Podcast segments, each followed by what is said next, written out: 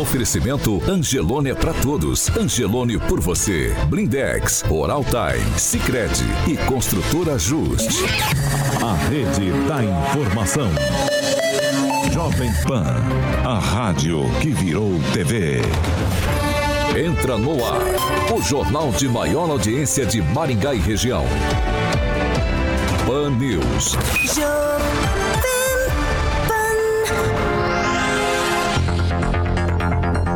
Muito bom dia para você, claro, que nos acompanha pela Jovem Pan Maringá 101,3. Eu também quero desejar bom dia para quem nos acompanha pela Rede TV Paraná e também nossa plataforma internet.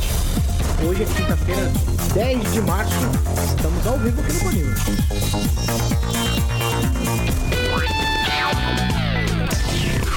Jovem Pan e o tempo. Agora em Maringá, 24 graus, sol, nuvens e pode chover rápido a qualquer hora do dia. Amanhã será também assim, sol e nuvens e pode chover rápido aí durante vários momentos do dia e também à noite. As temperaturas amanhã ficam entre 20 e 32 graus. Agora, os destaques do dia. Pan News. Jovem Pan.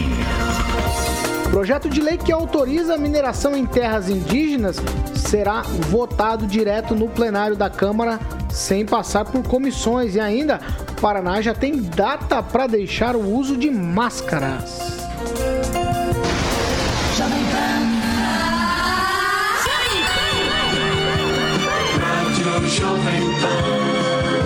Jornalismo com informação e opinião. Pan News. O endereço da notícia. 7 horas e 4 minutos. Repita. 7 e 4, o Carioca Alexandre Mota. Bom dia, Paulo. Muito bom dia para você. Tudo bom, Tudo rapaz? bem? Quinta-feira, hein? Vamos falar daquele sorrisão bonito agora? Sorrisão, exatamente. Vamos falar Oral de time? harmonização so- é, facial, oral time, exatamente, Paulo.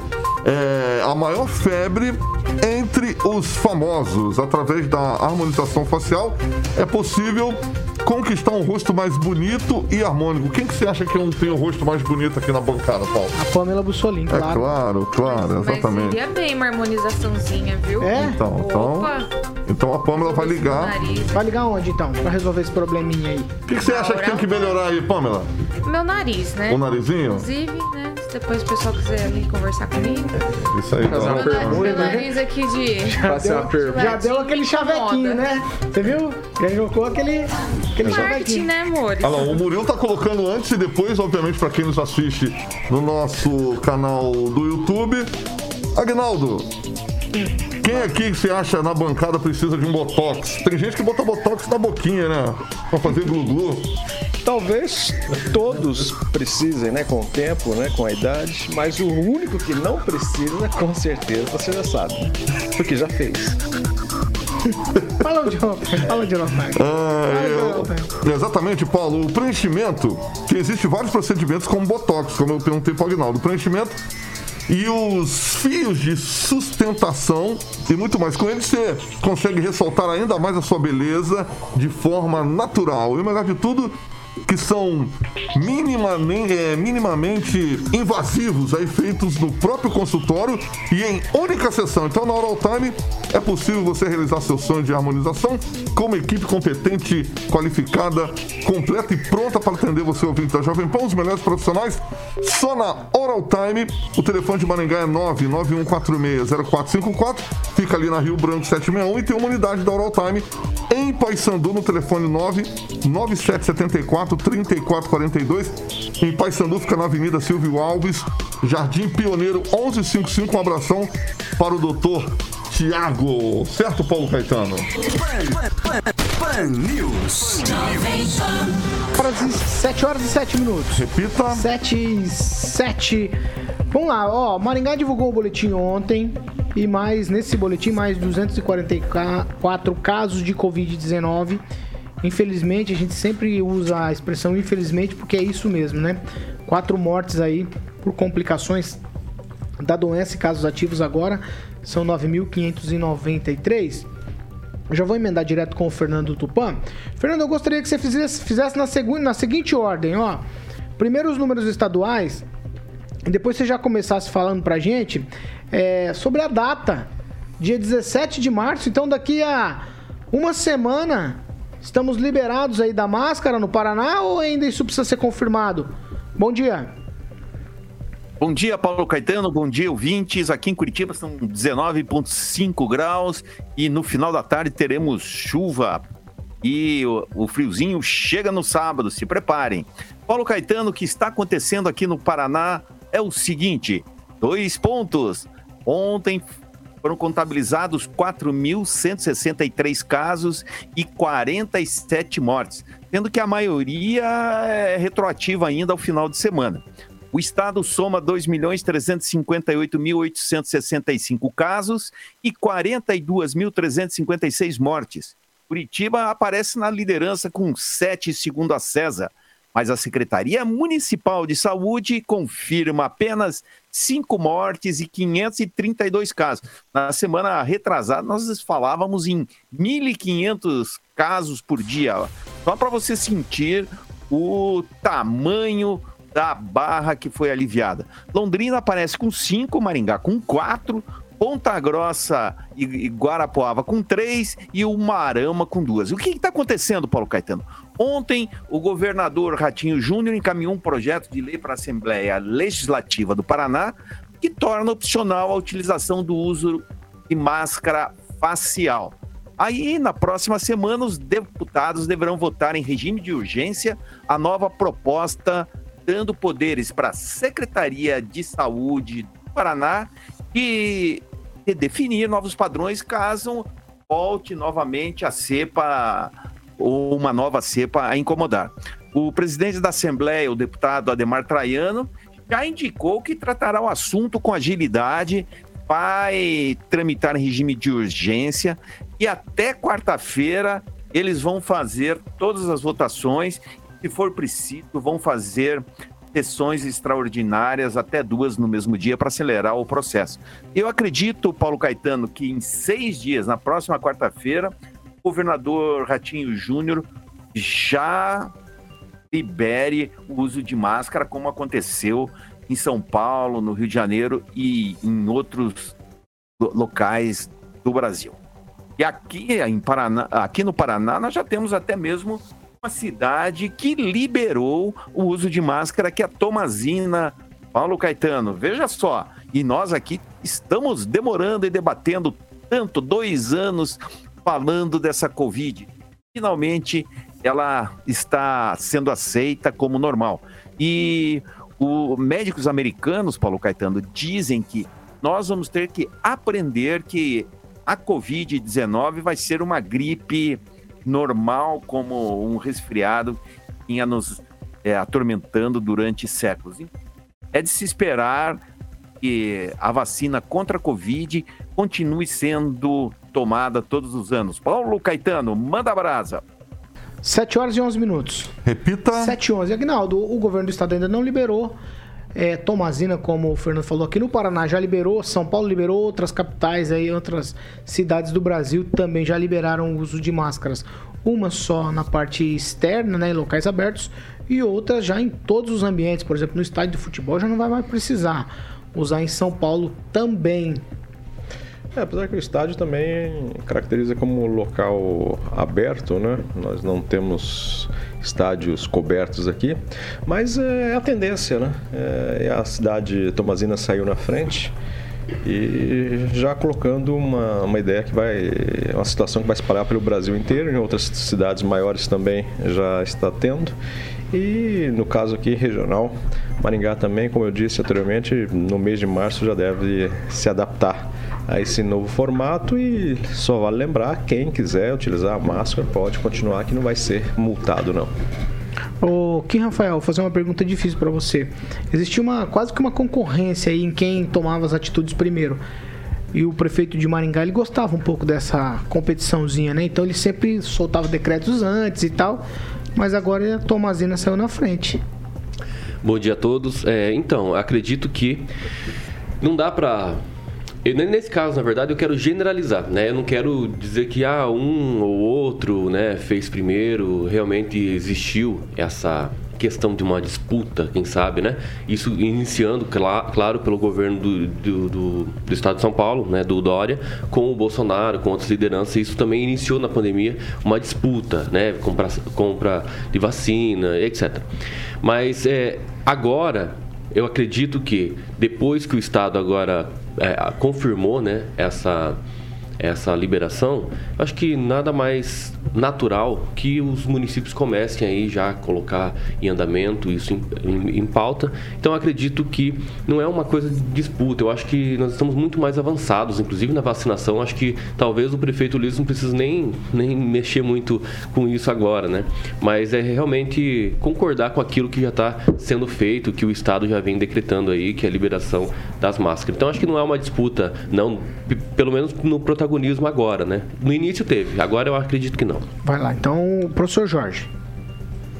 O Paulo, primeira questão que me parece importante destacar que é a iniciativa Bom dia, contra- esqueci de falar bom dia, professor. Um pouquinho também, eu esqueci. Bom dia É para os dois. Hoje, bom dia e hoje é o dia do telefone, dia 10 de março, um dia importante aí. A iniciativa conta então, eh, Paulo, com a aprovação do Comitê Científico da Secretaria eh, de Estado da Saúde e vai tomar por base justamente esse avanço da vacinação no Estado acima de 75%, mas também aquela, aquele pico que se esperava que não terminou acontecendo em relação ao Carnaval.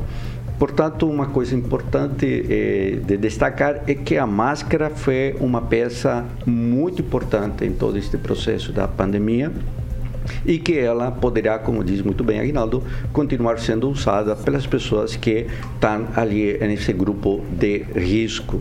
Então, parabéns aí ao governo do estado por seguir, então, o Comitê Técnico Científico e com certeza essa decisão, com o apoio da ciência, vai se irradiar por todo o estado do Paraná.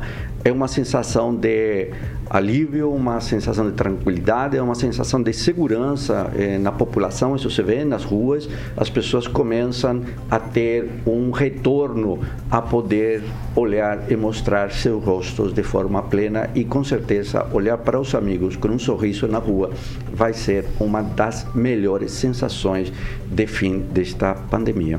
Bom, se não, não teve, né, é óbvio, é, é nenhum resultado decorrente do carnaval, o número dos casos, justamente porque não teve carnaval, né? Só para deixar claro. Mas teve aglomeração. Mas, mas carnaval de rua, É, aquele natural, não, não Luiz houve. Neto, um minuto.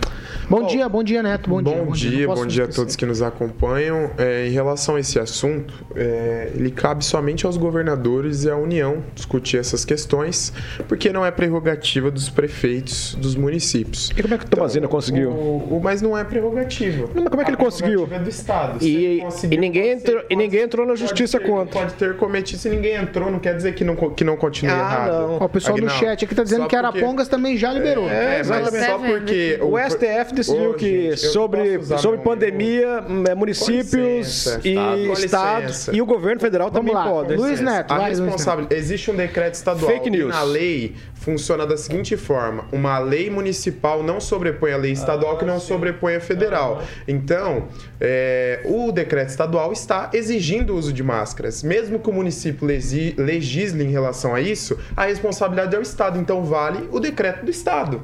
Não adianta falar, ai, Tomazina liberou, o outro liberou. Liberou, mas não tem a responsabilidade para liberar. Se há um decreto estadual, ele tem que ser cumprido. Cabe improbidade é contra o prefeito, então. Essa é a lei. Cabe, impro- lógico que cabe É. improbidade, isso é a lei. Mas o que, o, qual que é a responsabilidade aí? Os estados estão querendo sair à frente nessa situação, né? Nós temos o exemplo de São Paulo, o Exército Brasileiro já não está obrigando mais uso de máscaras, o Rio Grande do Sul estuda essas possibilidades e o Paraná tomou essa decisão. A gente tem que lembrar também do aspecto político, né? Esse ano é um ano eleitoral, então acredito que se a gente colocar a sensação eh, nas pessoas de que a pandemia está chegando no fim, o que de fato acredito que seja verdade, a mente das pessoas vai mudar e, e as pessoas vão pensar de uma outra forma em relação a todos esses processos. Acredito que foi dito aqui uma vez nessa bancada que talvez essa pandemia não influencie tanto no processo eletivo.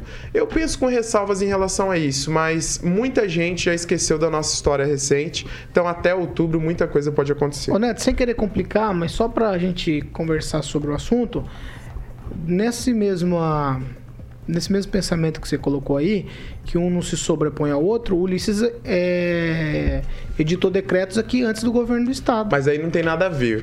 Quando a gente fala. Não, eu posso explicar, porque Não, você está me? É questionando mesma uma questão jurídica. a então, quando você me coisa. questiona e traz sua opinião sobre algo que não é um Ah. fato, a gente entra numa contradição. Não, não O é opinião, é um estadual- fato. Não, isso aí é a opinião dele. Não, não, não, fato. não, não, é minha opinião não. Foi um fato. Isso é um fato. decreto do prefeito, Ulisses- onde Ulisses- o governo não legislou, é, é mais que direito. Mas depois o Mas governo depois- legislava. Mas e onde aí o era diferente os decretos do estado e do problema. município. Qual que Essa valia? questão- essa questão, Qual valia daí? Olha, os decretos do município não foram diferentes do governo do estado. Foram. Foram muito foram. diferentes. Foram mais, restriti- re- mais restritivos, mas não teve nenhum que foi mais flexível que Mais o governo do restritivo estado. por- por- Mas não tem exatamente. problema. O problema é Ah, o seguinte, ah, o decreto Neto, do Neto, estado... Neto, ah, então tá bom. Se, Não, você, se você pensa... é eu que estou tá- aqui dando a minha é que opinião. as coisas na, são- questão, na questão do que, dos fatos que foram apresentados. se Ah, você acha que eu é estou errado, opinião. então beleza. Então, não, mas é em relação aos É que fatos. você Se o trouxe como governo do informação. estado trouxe um decreto, a lei estadual não se sobrepõe à lei municipal. É o que deveria. É o que deveria. A lei funciona assim. Eu não Mas- trazendo aqui uma vontade do Luiz Neto. É, é como funciona a lei. Agora, o Bolso, o- a, a lei de trânsito é lei federal. O prefeito Não, vai decidir não, legislar não, sobre, não, a lei, não. sobre É, a lei o municipal? O O que você STF está viajando é que na pandemia foi Não diferenciado. nada a ver. pandemia foi diferenciado, Luiz Neto. Vai lá, Na Pamela pandemia foi Bussolini. Então, diferenciado. vamos lá, Pamela Bussolini. Realmente, é, até eu estava vendo aqui com o professor Jorge que Arapongas também, a partir dessa quinta-feira, está liberando o uso de máscaras no município. Eu acho que essa medida aí da liberação de uso de máscaras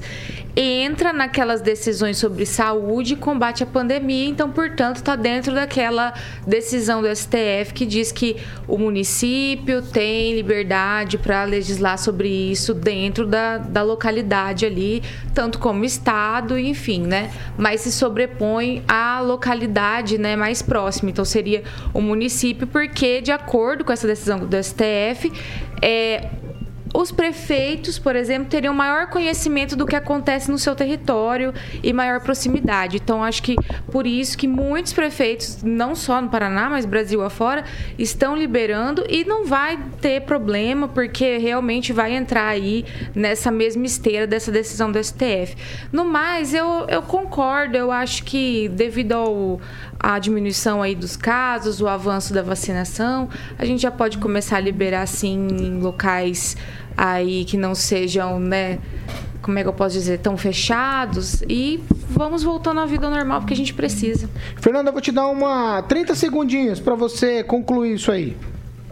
Eu só quero chamar a atenção do, do Luiz Neto aqui na, na fala dele, é que ele está totalmente errado. Quem manda, quem decide são os municípios. Senão Tomazina e Arapongas não poderiam fazer o texto. Senão, o governador poderia mandar. Senão, o Bolsonaro teria falado tomem isso e todo mundo teria tomado. Então, nesse caso, você está errado aí, todos os outros da bancada estão certos.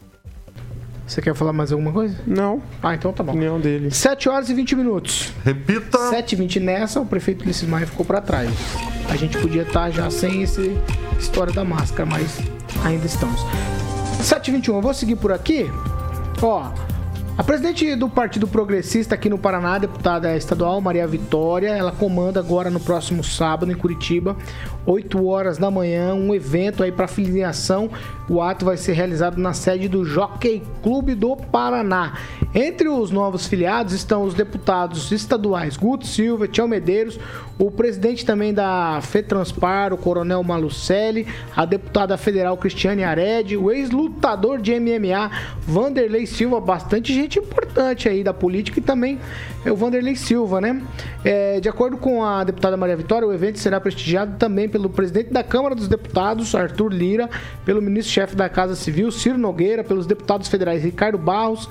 Também está, está sendo esperada a participação do governador do Paraná, Ratinho Júnior, e também de Cida Borghetti. Fernando Tupan, grande evento confirmado aí a presença da Cristiane Ared e também do Guto Silva. Já estão com o papel assinado ou ainda vai assinar? O, o- ontem, eu, fi- ontem eu conversei com o Guto Silva e ele obteve o aval do governador por volta do meio-dia, assim, um pouquinho antes, umas 11h30, e falou: eu vou pro PP e tá certo, acertado, e hoje ele vai estar em Brasília aí, provavelmente vai sobrar um tempinho para conversar com todo o primeiro escalão do Progressistas. Olha, eu não duvidaria que ele até pudesse ser levado pelo Ricardo Barros para conversar com o presidente Jair Bolsonaro. Por quê? Porque o Guto Silva é um dos políticos mais próximos do governador Carlos Massa Ratinho Júnior. Então nós vamos ter novidades no final da tarde, isso você pode ter certeza. Só que tem um problema, Paulo Caetano. O partido, o PP, progressistas, como é chamado hoje, vai ficar inchado. Você já imaginou? Eles estavam querendo fazer seis cadeiras. Aí vão ter quem? Pedro Luton, é... o Ricardo Barros, o, o deputado federal e lá de Umarama, lá, Osmar Serraglio. Vai estar tá extremamente inchada a chapa e ainda vai entrar o Tião Medeiros, deputado estadual, que vai para federal. Aí a gente já tem um, dois, três, quatro, cinco fortes candidatos para deputado federal. E diferente dos anos anteriores, não vai ser mais o número de cadeiras mais a metade. Vai ser o número de cadeiras mais um. Então, o partido vai ter 31 candidatos. Agora eu pergunto para vocês, isso o professor pode me, me responder assim com uma clareza. Será que ele vai conseguir, com 31 deputados, é, com 31 candidatos, que a maioria dos candidatos, quando ele entra numa chapa, ele pensa assim: eu quero me eleger. Com cinco grandes candidatos. E aí ainda tem o Pierre Pedruziello, aqui um vereador de Curitiba, líder do Rafael Greca, que na última eleição fez 30 mil votos. Será que vai ter vaga para todos eles, professor? Vai lá, professor Jorge. Vaga tem. Agora é que ter votos. A coisa é simples, Tupã. Vaga tem por isso que tem candidatos. Agora, número de votos tem, tem população suficiente para votar. A questão é que quando você entra, entra com uma estratégia. A ideia é saber qual é a estratégia que está em jogo. Ô professor, mas o PP agora não ficou inchado ou ele cresceu com essa esse monte de gente aqui indo pro PP? Ele cresceu e não inchou. O que, que é inchar? O que, que é inchar? É uma coisa que você aumenta o volume onde não tem capacidade. Isso é inchado, um cara inchado, uma coisa inchada, né? É uma coisa forçada. Aqui estamos falando de uma situação diferente. Estamos tratando de uma estratégia política que tem por objetivo quê? Assembleia Legislativa. Então, se meu objetivo é tal, eu tenho um número de vagas lá em cima. Então, eu vou concorrer com o máximo número e isto tem também uma distribuição territorial. Eles não são todos de Curitiba. Então você começa a observar que estamos buscando ali um, uma, uma questão que está destinada a ter um controle territorial no estado do Paraná e que vai repercutir na próximo governador, que vai ter que fazer alianças políticas. Por outro lado, nós sabemos que muitos dos políticos que não se elegem, mas têm votos, terminam sendo cargo em comissão ou cargos dos governos, ora locais, ora estadual. Então, é disso também que estamos falando. É uma forma de entrar, ou uma forma de se tornar orgânico dentro do poder do Estado ou dentro do poder público, como agentes públicos votados, mais votados, mas não eleitos, mas que ocupam cargos em comissão. O, o Agnaldo Vieira, a gente até desconfiou quando ventilaram a informação de que o Guto poderia estar no PP, agora está confirmado. Tem alguma outra novidade aqui para você nessa mexida partidária aqui quando a gente pensa no progressistas? Não, novidade fora essa do Guto, não, apesar que quando o Guto deu entrevista aqui na Jovem Pan, acho que o Ângelo perguntou justamente a questão partidária, né? E ele respondeu que precisa ser um partido aliado com o governador e que ele iria procurar um partido é, claramente para se eleger, né? Ele teria que fazer essa conta em qual partido ele teria é, uma probabilidade de, de se eleger. E só acho que vai lhe custar caro. Talvez é, ir, para o PP atualmente é, seja bom, mas tivemos outros companheiros que se aliaram aos progressistas diretamente ao deputado Ricardo Barros, que depois se arrependeram dessa aliança ou dessa proximidade. E o Guto Silva, com certeza, lá na frente vai se arrepender. Neto? O Guto ainda não está afiliado no Progressistas, né? Vai se filiar nesse evento do próximo dia 12, mas já era uma bola cantada desde o último sábado. A informação já corria nos bastidores de que ele se filiaria ao Progressistas.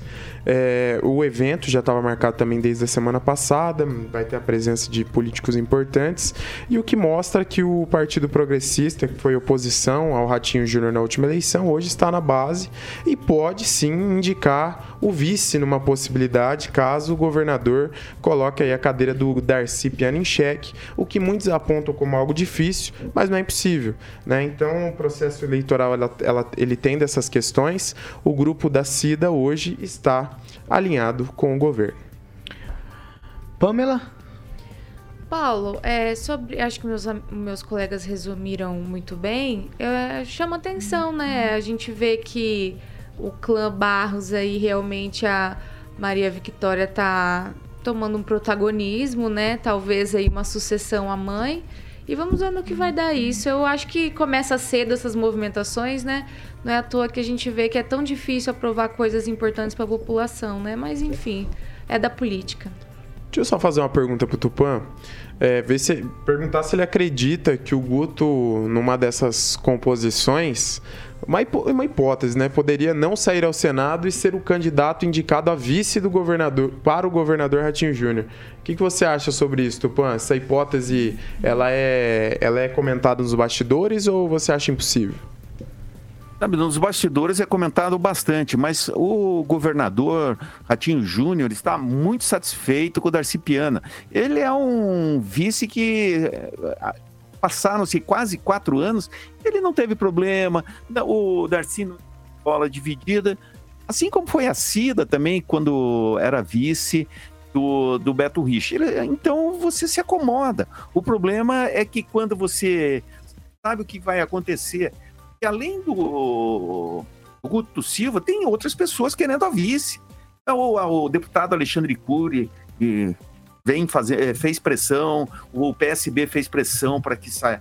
Que fosse o, o, Alexandre Cury, agora o Alexandre Cury foi para o PSD juntamente com os outros três, os outros quatro deputados. O PSB perdeu todos os deputados estaduais para o PSD, que é o Luiz Cláudio Romanelli, primeiro secretário, o Alexandre Cury, o Jonas Guimarães, o Artagão Júnior e o Thiago Amaral. Então, tem muita gente querendo. O PP também quer, mas eu vou te falar uma coisa. Hoje eu acho muito difícil o, o Guto Silva sair com, com a vice, mas que seria um excelente nome, seria. Principalmente, veja só, é, Luiz, se o Guto Silva entrar na, de vice, provavelmente ele vai ser o nome certo para a reeleição. Que o governador Ratinho, eu não duvido que ele saia em 2026, se vencer em 2022, para disputar a presidência ou disputar o Senado, que é uma coisa normal que os, os governadores fazem quando deixam o, o Palácio Iguaçu. Então, é, o Ricardo não iria querer isso, dar pro, pro Guto essa chance, porque ele quer a Cida Borghetti ou a filha Maria Vitória no governo em 2026. Isso você pode ter certeza, Luiz. Vai lá, Kim. Bom, a gente fala sempre em pessoas novas na política, não novas de idade, mas sim pessoas que nunca participaram daquele cargo, enfim, e, e se coloca à disposição. Mas aí eu vejo algo muito fisiológico da política que precisa ser mudado no Brasil, acredito. Até um tempo atrás o PP e o Ratinho estavam no impasse ainda. Agora se cogita né, do próprio Guto Silva, que é parceiro do, do, do Ratinho, em talvez entrar como vice aí com o governador. Então, eu acho e, e e sem contar essa rendição, né, do Guto ao Ricardo Barros. Acredito que essa política fisiológica é uma coisa ruim que precisa ser mudada no Brasil, porque isso só vai trazer é, justificativa, né, nos acordos políticos por conta da sua articulação política e que é necessário se, se alinhar e se aliar com as pessoas que infelizmente ainda tem uma casta fisiológica eh, no nosso Brasil e é isso que precisa ser mudado, na minha opinião. Agnaldo, só para encerrar. O Paulo, ainda nessa troca-troca, né? Dia 25 de março, está confirmado o deputado federal Luiz Nishimori eh, vai se filiar ao PSD, com a presença, inclusive, também do presidente nacional, o Kassab, e, obviamente, do governador Ratinho Júnior. Então, também o Nishimori troca de partido. 7 horas e 32 minutos. Repita. 7 e 32 a gente vai para um break. Rapidinho, já estamos de volta.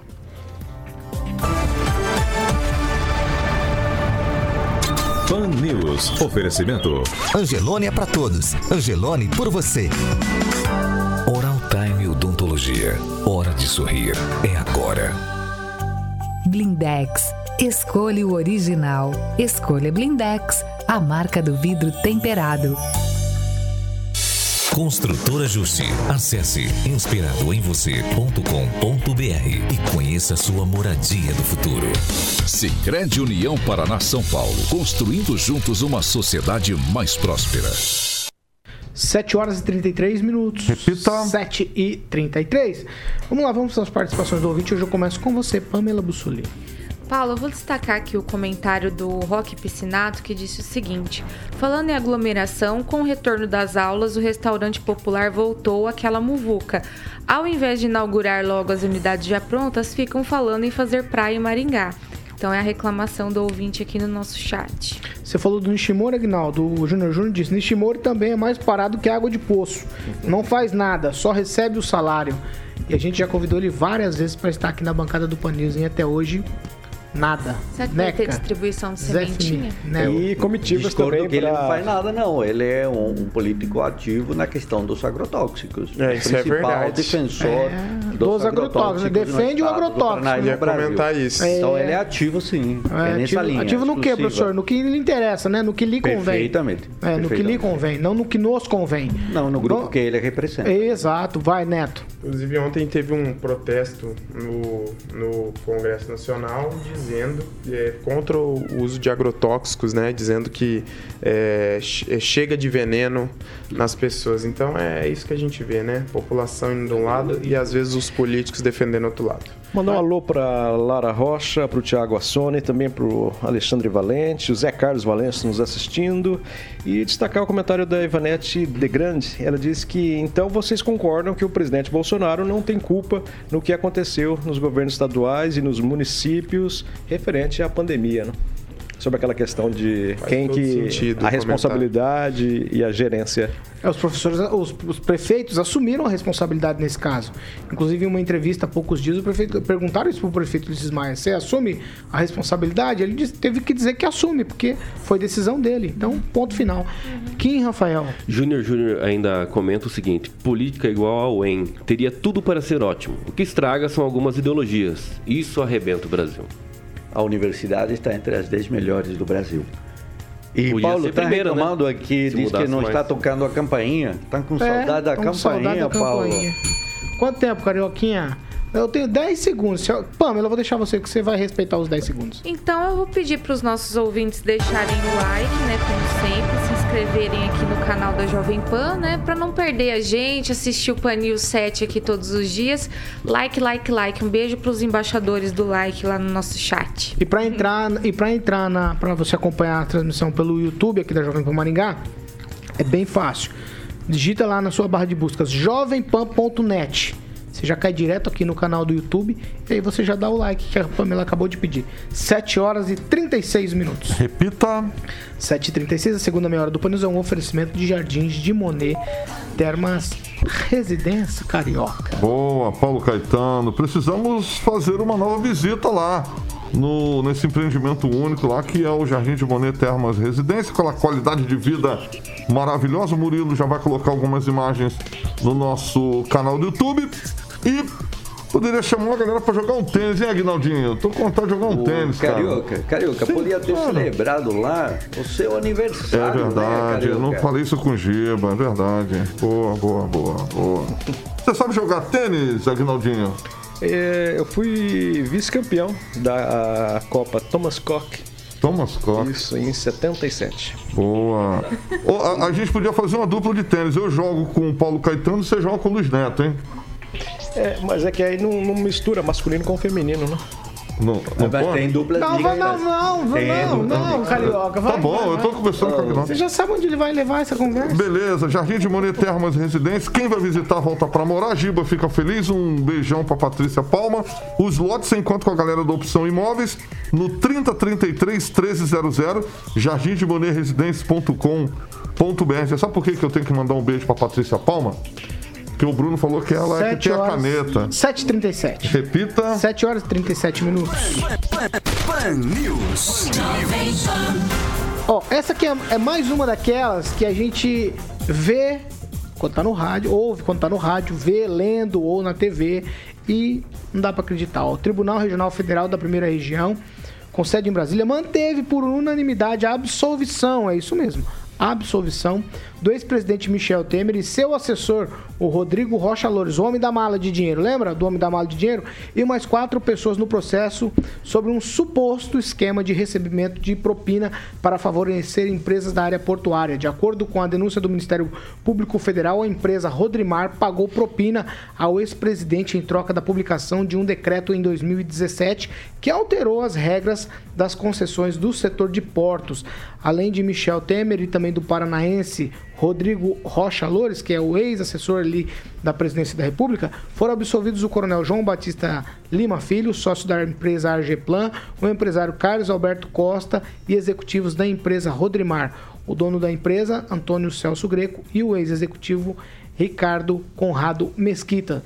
O caso dos portos, para você relembrar, surgiu a partir, a partir de interceptações telefônicas que, segundo a acusação, indicariam que Rodrigo Rocha Louros, o homem da mala de dinheiro, que é o ex-assessor do presidente Temer, defendeu interesses de empresas que atuam no setor de portos. Essas escutas foram feitas depois que Rocha Louros foi flagrado correndo com uma mala de dinheiro lá em São Paulo. No áudio, Rocha Loures conversa com Gustavo Rocha, então chefe de assuntos jurídicos da Casa Civil, e defende mudanças no decreto que poderia beneficiar a empresa Rodrimar. Me parece tudo muito claro, mas o Tribunal Regional, lá o TF, TRF1, absolveu o professor Jorge Villa-Lobos. É, de acordo com a sentença, e aí vamos para a sentença, né? É, ele diz assim que a peça ministerial, os supostos agentes corruptores teriam adivinhado com décadas de antecedência que o Michel Temer iria em 2016 assumir o cargo de presidente e em virtude disso, então, teriam pago vantagens indevidas. É, a peça, na verdade, ela é uma peça frágil e não se conseguiu demonstrar, aí o MPF não conseguiu demonstrar essa relação entre Temer, que teria aceitado uma promessa de vantagem indevida. E, claro, se você não de- demonstra e não prova, a denúncia termina sendo inepta e acusatória termina se diluindo no devido processo legal, o que ocorreu neste caso, independente da valorização dos fatos, dos elementos que a gente observou, que foram eh, dramáticos para um país que vive com a desigualdade social como a nossa.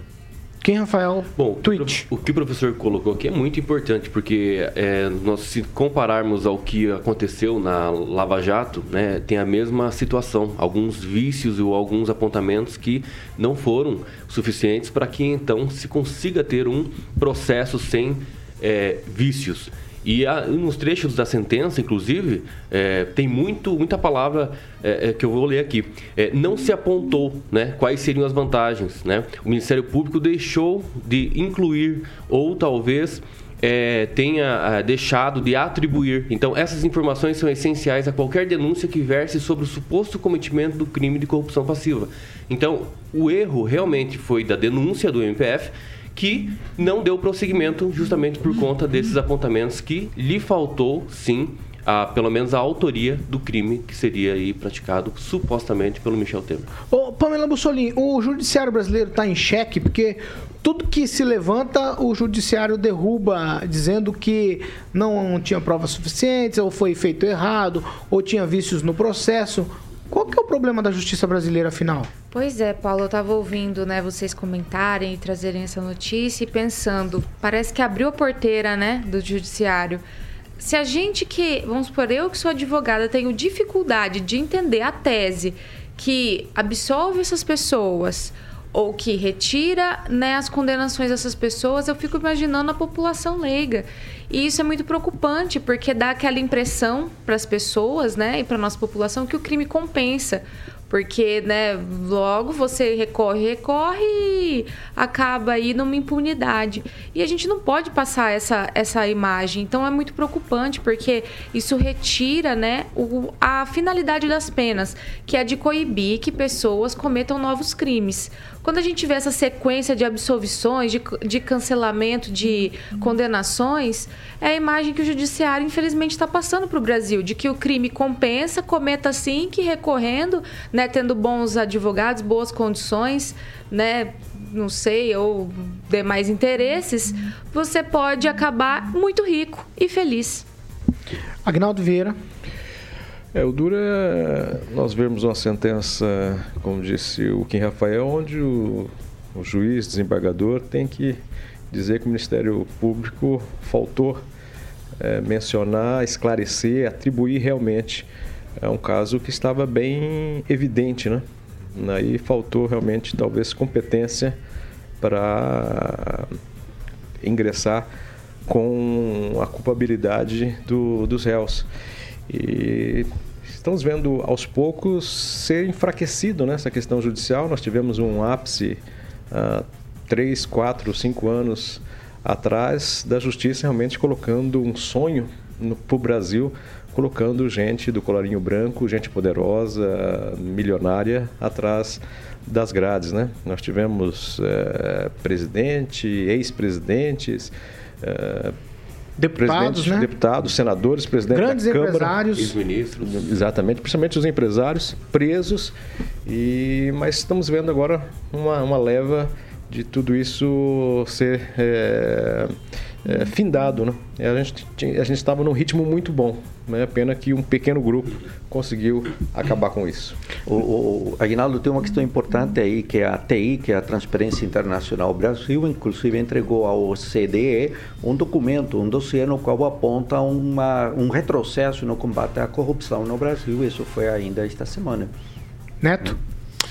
Paulo, muito, muito triste, né? Quando a população ela vê esse tipo de decisão, né? Principalmente relacionada às últimas decisões recentes sobre a corrupção, lavagem de dinheiro, entre outras, entre outros crimes aí cometidos por políticos no Brasil, dá para ver que a justiça ela não é a mesma para todos, dá para ver que o crime do colarinho branco compensa e dá para ver que o povo vai continuar sangrando pelas decisões daqueles que têm a caneta na mão, que também são agentes políticos de uma certa forma em determinadas instâncias do Brasil.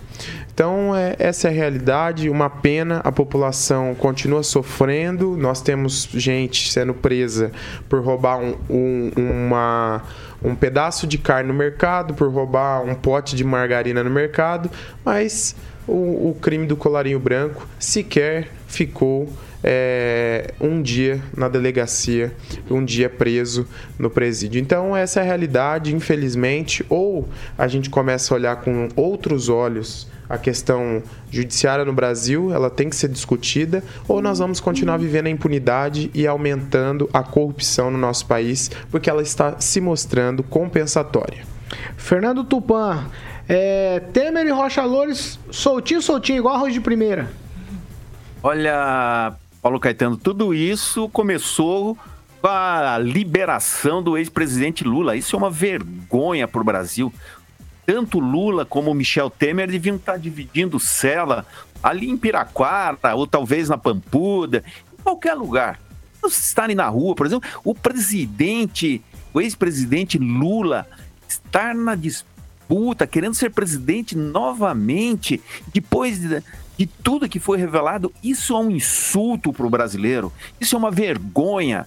Se for o PT, não tem vergonha, sabe? Eu já fui petista, sabe? Eu não tenho vergonha de contar isso. Larguei porque o Lula, no começo já do mandato dele como presidente, já traiu o Brasil e atraiu a todas as pessoas votaram nele. Eu, desde a década de 90, eu votei no Lula, Paulo Caetano.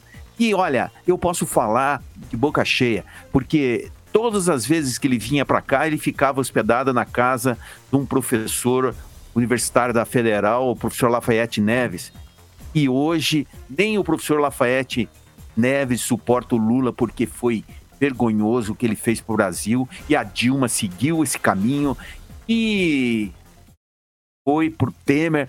Aonde que nós vamos ficar? Nós não podemos aceitar isso.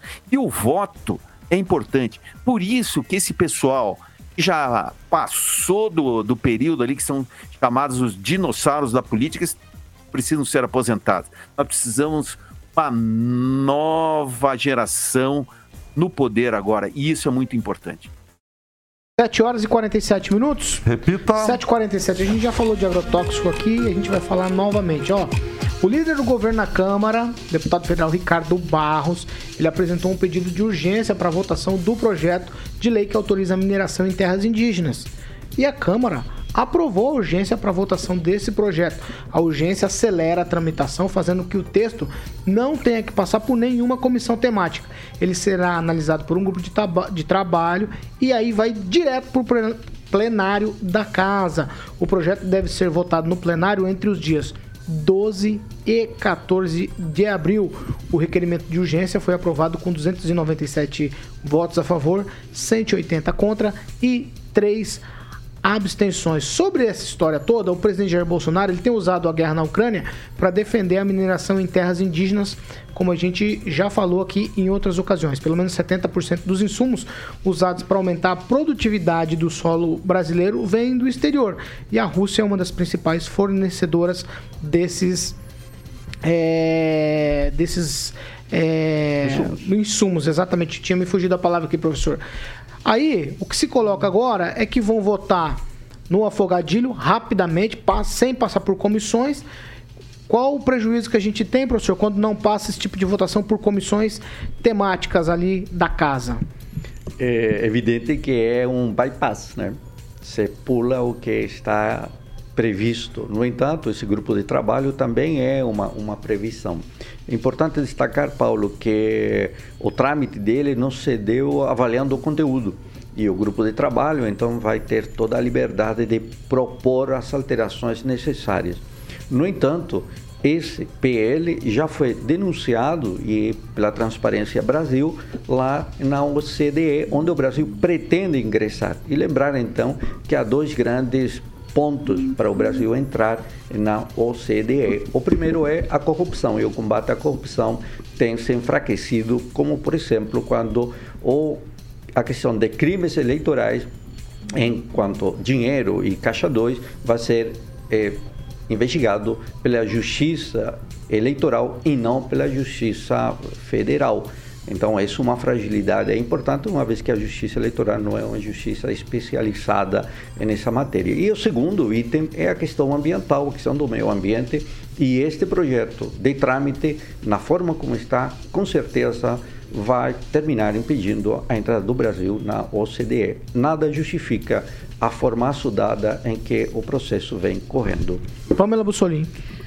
Só sobre essa questão aí do combate à corrupção, é, a Polícia Federal soltou uma nota, inclusive muito dura, desmentindo essa informação de que o combate, as investigações foram enfraquecidas, inclusive porque o Sérgio Moro usou né, esse, essa alegação. Né? Então a Polícia Federal veio em nota é, desmentindo isso e demonstrando que, na verdade, houve um aumento. Basta a gente ver aí durante a pandemia, né, as várias operações que tiveram e várias é, pessoas aí, né, indiciadas e tudo mais.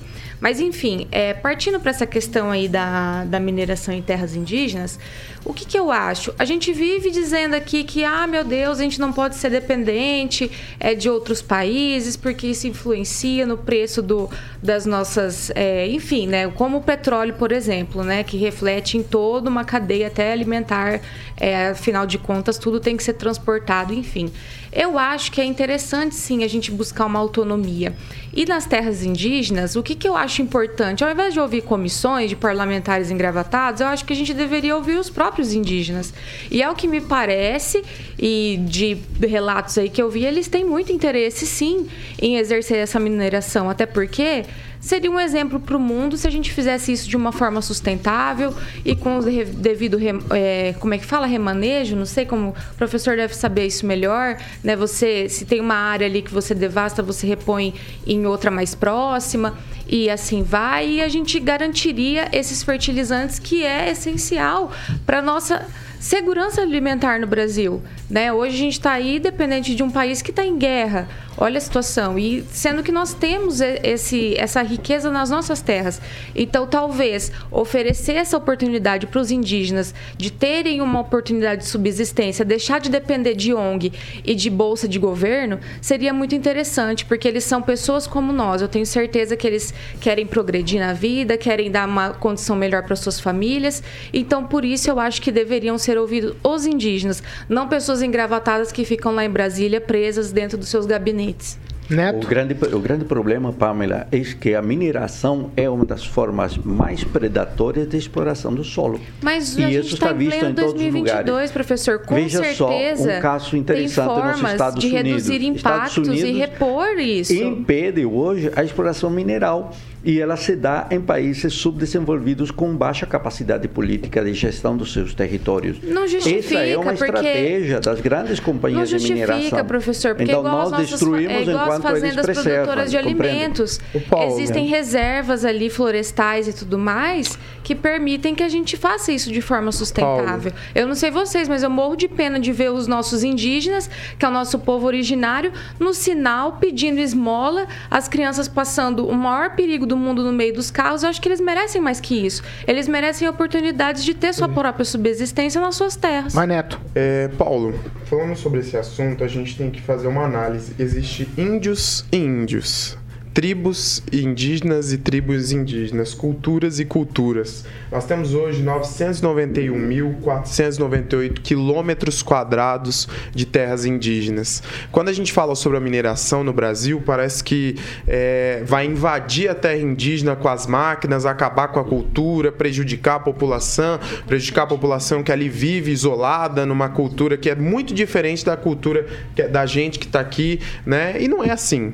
A verdade é que a mineração ela já acontece de forma ilegal. É possível você ver o índio, ele, ele ganha muito menos, muito menos do que ele ganharia numa forma legal, mas ele anda de Hilux, ele tem aí os privilégios. É um fato. Mas isso é uma a gente tá falando, a gente tá falando. Não, eu estou falando sobre a mineração ir ilegal que existe Grosso. no Brasil, Pamela. A mineração ilegal que existe no que Brasil, é nós não estamos falando, pequena. nós não estamos falando da- de coisas diferentes. Pamela, nós não Eu estamos falando de coisas diferentes. tá eu estou falando os sobre. indígenas. Eu posso concluir meu raciocínio, porque eu estou Pode. falando sobre a mineração ilegal pode, e o dinheiro né, ilegal que ela dá poxa. nessa questão. Eu não estou desinformando, eu estou trazendo um fato. Eu estou trazendo um fato. A mineração ilegal, ela dá esse dinheiro dessa forma, fomenta a criminalidade, a- ela fomenta a, a- é, o, o próprio, a- as próprias questões de violência contra a população indígena. É óbvio que tem que ter uma regularização. Agora, tudo isso é preciso ser analisado com, com bons olhos. Nós temos que analisar que existem tribos e tribos. Tem tribos que convivem em sociedade, tem tribos que não convivem em sociedade. Nós temos aqui no Paraná altas reservas de basalto. No, no- no Brasil inteiro, nós somos um dos, um dos países que tem uma é, a, a questão a questão de, de, de insumos. A nossa terra é muito fértil, inclusive em questões nucleares. Quando se fala em questões nucleares, o Brasil tem grandes reservas. Inclusive, é a segunda ou a terceira maior do mundo, né? Então, tudo isso precisa ser analisado com muito carinho. Agora, dizer que não tem, gente, é pura hipocrisia porque a gente vê a realidade dos garimpos ilegais, da exploração que acontece aí no Brasil. E eu acho que regularizando aí esse tipo de situação, aí vão querer fiscalizar porque é imposto, é dinheiro público e acaba afetando os cofres. E quando se fala em arrecadação, todo governo tem interesse. Fernando Tupan. Olha, Paulo Caetano, eu concordaria se os índios tivessem uma porcentagem na exploração. Eu não sei se isso vai acontecer, que não cheguei a ver o, o projeto. É, nós precisamos dar autossustentação e se os índios ganhassem, eles teriam e deixariam de viver na pobreza. Eles não podem chegar lá, explorar e, e- e ver a degradação ambiental e não receberem nada por isso. Esse é o meu pensamento. Espero que todos vocês estejam com ela. Afinal, eu sou Tupã. Tupã, meu tataravô era índio e deu para cada filho sobrenome indígena. O meu bisavô foi Tupã. 7 horas e 57 minutos. Repita. 7h57. Eu tenho um último assunto aqui, mas é um- uma tristeza muito grande falar disso aqui. Eu assisti as imagens, o Murilo também vai colocar as imagens para você. Rapidamente eu gostaria que vocês falassem sobre o ataque russo à maternidade ucraniana. Cenas assim absurdamente horríveis de se ver, né? E o presidente lá, o Volodymyr Zelensky, ele condenou esse ataque. Tem frases dele que são muito emblemáticas e eu preciso abrir aspas aqui para ele para a gente encerrar essa edição do Pan News. É, é triste isso, mas ele diz o seguinte: um hospital infantil, uma maternidade, como eles ameaçaram a Federação Russa? O que é esse país? Eles estão destruindo. Mulheres grávidas iam atirar em Rostov? Alguém na maternidade humilhou quem fala russo? Ou foi a desnazificação de um hospital? Os questionamentos que faz lá o presidente ucraniano depois do ataque russo à maternidade lá na Ucrânia. Você chegou a ver aqui, Rafael? Sim, é uma tristeza. Acho que Tweet. Acho que o Putin foi realmente um miserável covarde, como diz o Edu Vicentim, mas também não exime a culpa do próprio presidente da Ucrânia. Não adianta vir trazer é, frases emblemáticas aqui, trazendo como se fosse algo, nossa, um mártir. Mas quem colocou também, quem está ajudando a colocar a população em linha de frente nessa guerra, também é o presidente ucraniano. Ele tem que pegar e colocar a bandeirinha branca e acabar com isso. Porque mais inocentes ainda vai acabar, vai acabar morrendo. Infelizmente. Não, não existe um apenas nessa guerra. São duas. Duas nações. Ah, são dois só- líderes. é um na só. minha opinião. Não tem na minha opinião, na minha pátria? opinião. tem- então, então não vamos comentar um sobre a morte. Então diz, não vamos comentar sobre a morte. entrega. Porque realmente ela é válida. É. Então não vamos comentar sobre a morte. Ela é válida, então. Beleza. Não, mas- É crime de guerra. É, Pois é, mas pra eles agora naquele momento, quem que vai ser responsabilizado? A guerra tem Quem regras. será responsabilizado agora? Quem que será? Então não adianta. É, o Putin é um miserável covarde, como diz o Edu Vicentinho aqui. Isso é inegável. Mas também o presidente ucraniano tem que baixar a guarda e realmente, ah, inclusive, concordar com o que está dizendo ali para acabar essa guerra. Ou senão, mais inocentes irão morrer. Pamela, tweetzinho. Paulo, infelizmente, eu vi essa notícia ontem, eu fiquei bem abalada. Infelizmente, a Ucrânia, né, tá sozinha. E ao mesmo tempo que chegou essa notícia mim, é, para mim, chegou também que a Heineken, né, vai deixar a Rússia. Então a gente vê, né, como tá, como tá sendo tratado tudo isso que tá acontecendo na Ucrânia pelo Ocidente. E é muito preocupante. Então, infelizmente, é, a gente fica se perguntando quem vai parar este demônio deste homem. Ô Neto, o povo russo foi abandonado pelo resto do mundo? Ucraniano? O povo ucraniano, desculpa, professor, você tem razão. O povo ucraniano foi abandonado? Acho que não, Paulo. É, essas questões. A Rússia tem um poder bélico exorbitante, né? O país que mais tem mísseis nucleares, mais de 6 mil mísseis nucleares. É o país que mais tem poder de fogo no mundo, né? Então, quando a gente fala em uma guerra, uma guerra bélica contra a Rússia, não é interessante para nenhum lado tanto para os Estados Unidos, tanto para qualquer país. Por quê? Porque pode acontecer uma terceira guerra mundial e a destruição de, de, de nações, a, a morte de milhões e milhões de pessoas. Então, a, a guerra ela foi, foi uma guerra é, de caneta, né? De sanções econômicas. A gente vê a realidade. O Brasil. Não para a Ucrânia. Ah, Não, sanções econômicas para a Rússia, né? O Brasil teve suas sanções econômicas, inclusive isso vai refletir no agronegócio, a questão dos fertilizantes que não vão chegar a tempo, muita gente comprou da Rússia, e vai refletir na questão dos alimentos. Então, quando se fala em uma guerra, Paulo, acho que o mundo inteiro acaba se envolvendo. Eu discordo na questão do Kim fala, olha, o presidente da Ucrânia tem que baixar a cabeça, fazer o que a Rússia quer nesse momento para prevenir as vidas. A guerra começou porque a Rússia queria interferir na soberania da Ucrânia. E quando a gente interfere na soberania da Ucrânia com as questões que a Rússia exige, você acaba com a Ucrânia. Você acaba, ah, vocês não vão mais poder ter poder bélico, poderio bélico. Vocês não vão mais poder ter isso, vocês não vão mais poder ter aquilo. Então a Ucrânia não vai ter nada. A Ucrânia vai se tornar dependente da Rússia. E quando a gente fala sobre isso, a gente acaba com a soberania de um país. Agora, o que eu queria lá, Neto, analisar conclui. é o seguinte: o Putin só será responsabilizado pelos crimes de guerra se a Rússia decidir isso. Porque eu quero ver quem vai enfrentar a Rússia para falar, "Ó, nós vamos tirar o Putin daí e Vai. vamos, e vamos levar ele para o tribunal.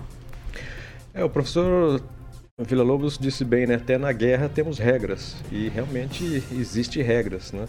E o Ângelo Rigon comentou ontem sobre é, o, a Rússia invade a Ucrânia, né? A Rússia manda torpedos aí na numa maternidade e a culpa é da, é da Ucrânia, né? Jamais.